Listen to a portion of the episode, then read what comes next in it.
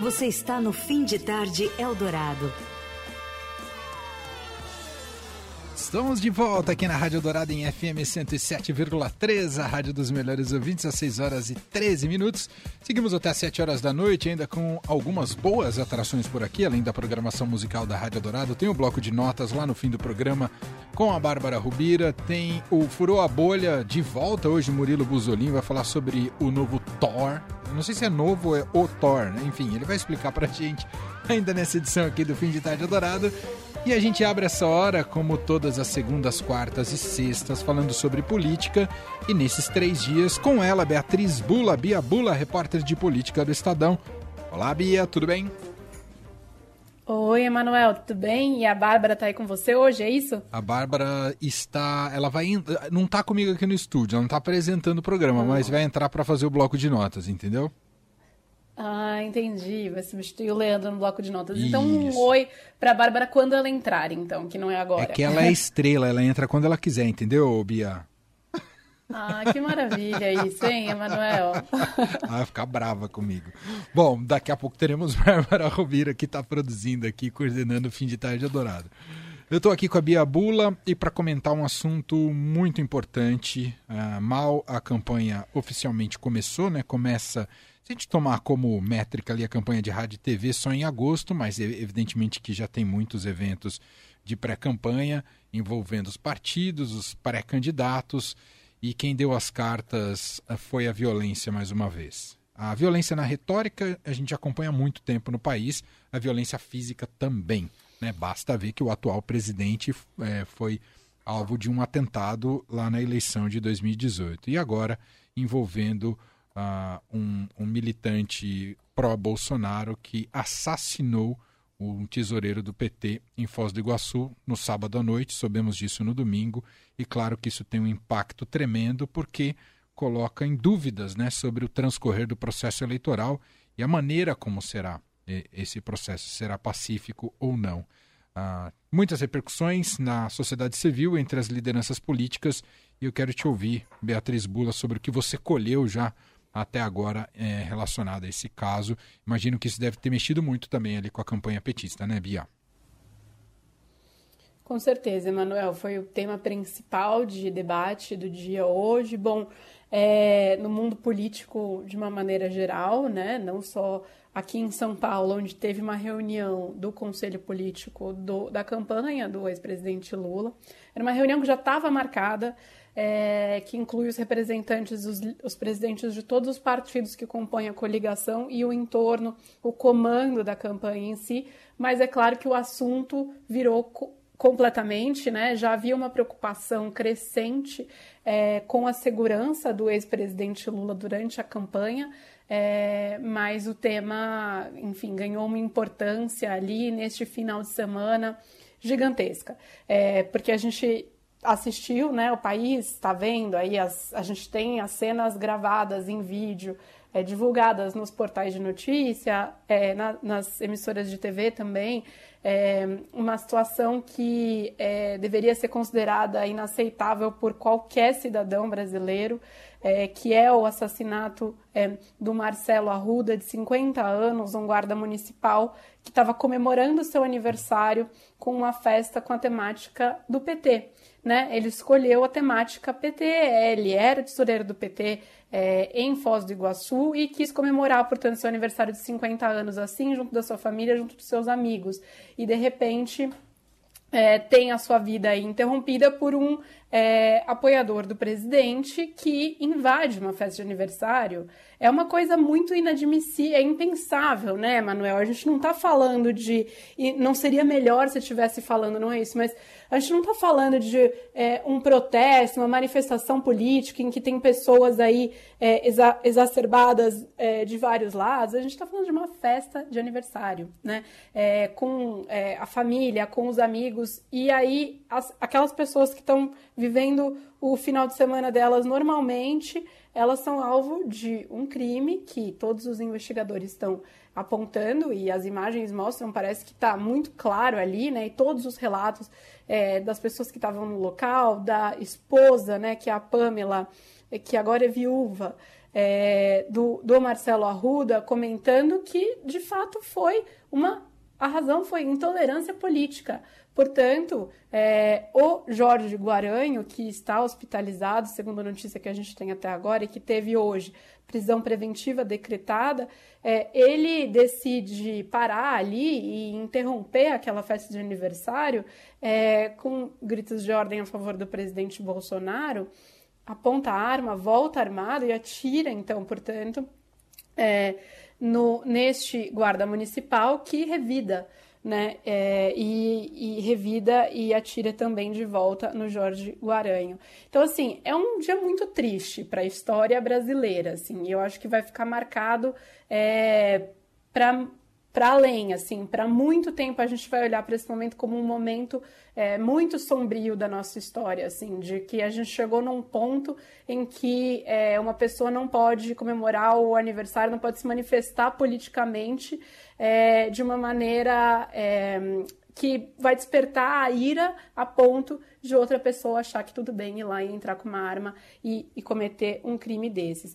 E aí, é, isso acendeu todos os alertas, porque a gente já está falando de uma eleição que há bastante tempo, e a gente conversa sobre isso aqui, né, Manuel? Se fala sobre o risco dessa eleição é, ser uma eleição violenta em muitos cenários, né? Tanto do ponto de vista ali de quem é, vai trabalhar nessa eleição, é, se sentir possivelmente é, inseguro, porque há muitos ataques ao próprio processo eleitoral que tem sido feito pelo presidente Bolsonaro, como porque há sim uma radicalização do discurso, é, especialmente por parte dos apoiadores do presidente, né?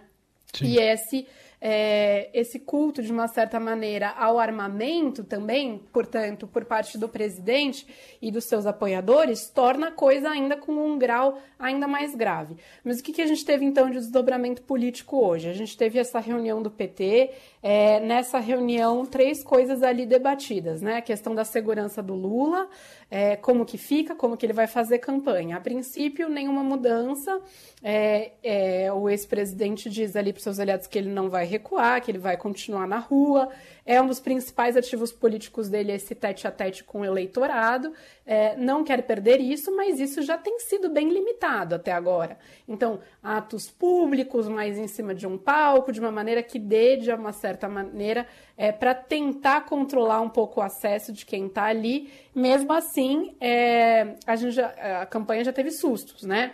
já teve é, explosão de bomba caseira, drone com líquido mal cheiroso sendo jogado nas pessoas, já teve evento do Lula que foi invadido por militante bolsonarista, então significa que é, há falhas né, nessa tentativa de blindá-lo e há muita preocupação com relação à segurança dele.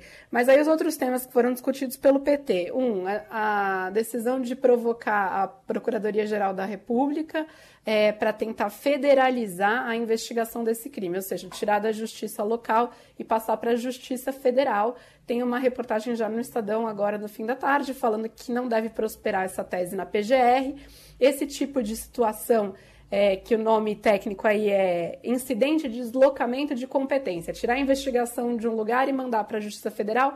Ele é bem específico, exige três requisitos ali é, e é, raramente é solicitado e mais raramente ainda é concedido, depende do STJ conceder. Só para dar uma ideia, por exemplo, o assassinato da Marielle Franco, da vereadora Marielle Franco, não foi federalizado. Houve uma tentativa da PGR foi barrada pelo STJ. Então, é um movimento político ali do PT, mas dificilmente deve prosperar. Na outra linha, o Lula vai para Brasília essa semana, também já estava marcada essa viagem. O PT quer aproveitar um pouco esse momento para provocar o TSE, o Tribunal Superior Eleitoral, a se manifestar claramente com relação à violência política e buscar aí partidos aliados para tentarem fazer uma campanha de pacificação nessas eleições não dá direito para saber onde isso vai chegar, né? É, de fato, porque a retórica é, mais agressiva ela faz parte da própria campanha e do discurso político é, do Bolsonaro, né? Da campanha bolsonarista. Então, é, esse pacto entre partidos para tentar buscar uma pacificação vai significar o quê? Quando a gente tem é, do outro lado o candidato que é o, o presidente Bolsonaro, candidato à reeleição, que parece que não está muito disposto a recuar é, nessa linha. Então, ainda pouco claro o que a gente vai ter, o que vai surtir de resultado é, tudo isso, é, mas é fato que é um, um fim de semana muito triste, desperta muitas atenções. O que a gente teve por parte do Bolsonaro, por sua vez, né? Ontem ele repostou uma publicação que ele já tinha feito em 2018. É, ele não lamentou a morte, né? É, ele basicamente repostou essa publicação na época que ele mesmo foi alvo de uma violência política, né? Da facada é, que aconteceu durante no curso da campanha eleitoral. É, e ele diz, diz que dispensa o apoio de é, de apoiadores, né, dispensa aí o voto, o apoio de quem apoia a violência e acusa, na verdade, a esquerda, joga, muda o jogo, né? Volta. Diz que a esquerda, na verdade, é quem estimula esse tipo de violência. É o mesmo presidente que já falou que abre aspas, né? Vamos fuzilar a petralhada, fecha aspas, e que já fez incontáveis, eu não, nem saberia contar referências a mandar pessoas para a ponta da praia, né? Que é a, a referência aí do local é durante a ditadura militar em que havia execução e desova é, de presos políticos. Então, mais de uma vez o Bolsonaro já indicou que gostaria de mandar para a ponta da praia quem pensa diferente dele. É, enfim, então a gente teve hoje também uma manifestação dele ali para os seus apoiadores na frente do Palácio do Alvorada. De novo, ele tenta virar um pouco o jogo, diz que é, fala do Adélio, né, do Adélio Bispo, que foi o responsável por esfaquear o presidente na campanha de 2018. Volta a defender o armamento né, da população. Então, ele realmente é, não recua é, nessa linha, mas se queixa de ser ele acusado é, pela oposição e tem sido acusado pela oposição de ser quem estica essa corda na sociedade, porque de fato a gente tem quatro anos é, de um presidente no cargo esticando a corda. É isso. Um, é importante colocar as coisas né, nos seus devidos parâmetros. De fato, a esquerda também, e a esquerda petista também tem um histórico com vários problemas relacionados à violência até em declarações do próprio ex-presidente Lula. Nesse fim de semana ele cometeu um deslize nesse sentido. Mas não cabe aqui ficar tentando é, comparar quem é mais ou menos uh, virulento. Tem a questão do cargo, né? Quem está à frente da nação, quem está à frente do país é o presidente Jair Bolsonaro e tem por responsabilidade buscar com que os ânimos sejam acalmados e que se respeite o processo eleitoral com sua legitimidade e sem qualquer tipo de violência. E, e, jamais buscar o caminho da, do estímulo à, à, violência e da aniquilação. O que não temos visto, né? Está é, tá muito claro que o que ouvimos da boca dele é justamente o contrário. Mal comparando, imagina um presidente de clube que incentiva a sua torcida organizada que já é violenta em muitos casos, a efetivamente atacar. Isso não existe no futebol, né? Em geral, se, se pelo menos publicamente, presidentes dos clubes não fazem isso. Então a gente tem uma situação muito complexa aqui, né? Um presidente do país que estimula a violência uh, acaba acolhendo uma situação muito, muito, muito complicada. Eu só queria comentar mais uma coisa rapidinho, o Bia, que neste ínterim, enquanto conversávamos aqui, leio que a cantora Anitta, por causa ah, desse é episódio no fim de semana, cantora Anitta resolveu declarar apoio e, uh, ao ex-presidente Lula e diz que vai votar no Lula agora em 2022. A Anitta uh, diz nessa... No primeiro sua... turno, a Anitta, a Anitta falou, né? No primeiro turno. Exato, ela vinha demonstrando que não estava decidida, diz que não é petista, mas por causa desse evento do fim de semana, diz que vai uh, com Lula em 2022, Bia. Pois é, eu acabei de ver também, já está repercutindo um dos trend to trending topics aqui no Twitter. A, é inacreditável, inacreditável não, né? Muito acreditável o alcance da Anitta. É, então, assim, tá todo mundo já nas redes sociais aqui falando disso. Ela que é, durante a pandemia chegou a fazer lives sobre política, né? Chamou a amiga dela, Gabriela Prioli, para dar aulas para ela sobre política. Tem se engajado aparentemente cada vez mais. É, já tinha dado sinais de que gostaria talvez de um nome diferente desse, é, desses que estão colocados como os principais, né, Bolsonaro e Lula. Mas ela já vinha criticando Bolsonaro em várias ocasiões e agora se posicionou de vez e já para o primeiro turno, né? É, que é algo que a campanha do Lula quer ver, né? Quer ver essa, essa eleição virar quase que um plebiscito já no primeiro turno entre Bolsonaro e Lula. É isso nisso que os petistas apostam. Então, no fim, a publicação da Anitta é um ótimo sinal aí para a campanha do Lula hoje, não necessariamente dela falando do voto, mas ela já se posicionando para o primeiro turno, né? Ou seja, conclamando seus fãs aí de uma certa maneira a fazerem o mesmo. E diz a Anitta que é, não tendo restrição aí por conta da lei eleitoral, ela vai ajudar a fazer fazer o Lula bombar na internet, como disse ela mesma. Muito e olha bem. que ela consegue, né?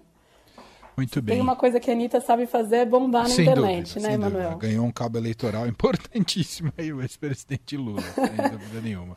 Agora aqui, só para a gente fechar o nosso assunto, que esse caso sirva para... Não alimenta essa esperança, mas que, esper, gostaria que esse caso servisse para uma, uma reflexão séria de todos os agentes políticos e que a gente mudasse esse ambiente, esse clima no país. Esse caso desse assassinato no fim de semana. Não alimenta essa esperança, porque não vejo... Né, muita gente apontando para isso, mas gostaria que esse fosse a virada de página a partir de uma morte como essa. Vamos aguardar, né, Bia? Com certeza, Emanuel. Muito bem. A ver os próximos capítulos. Beatriz Bula, que volta com a gente na quarta-feira com mais, participando aqui do Fim de Tarde. Obrigado, Bia. Um beijo para você. Outro. Obrigado. Até quarta. Fim de Tarde Eldorado. Uma revista sonora para fechar o seu dia.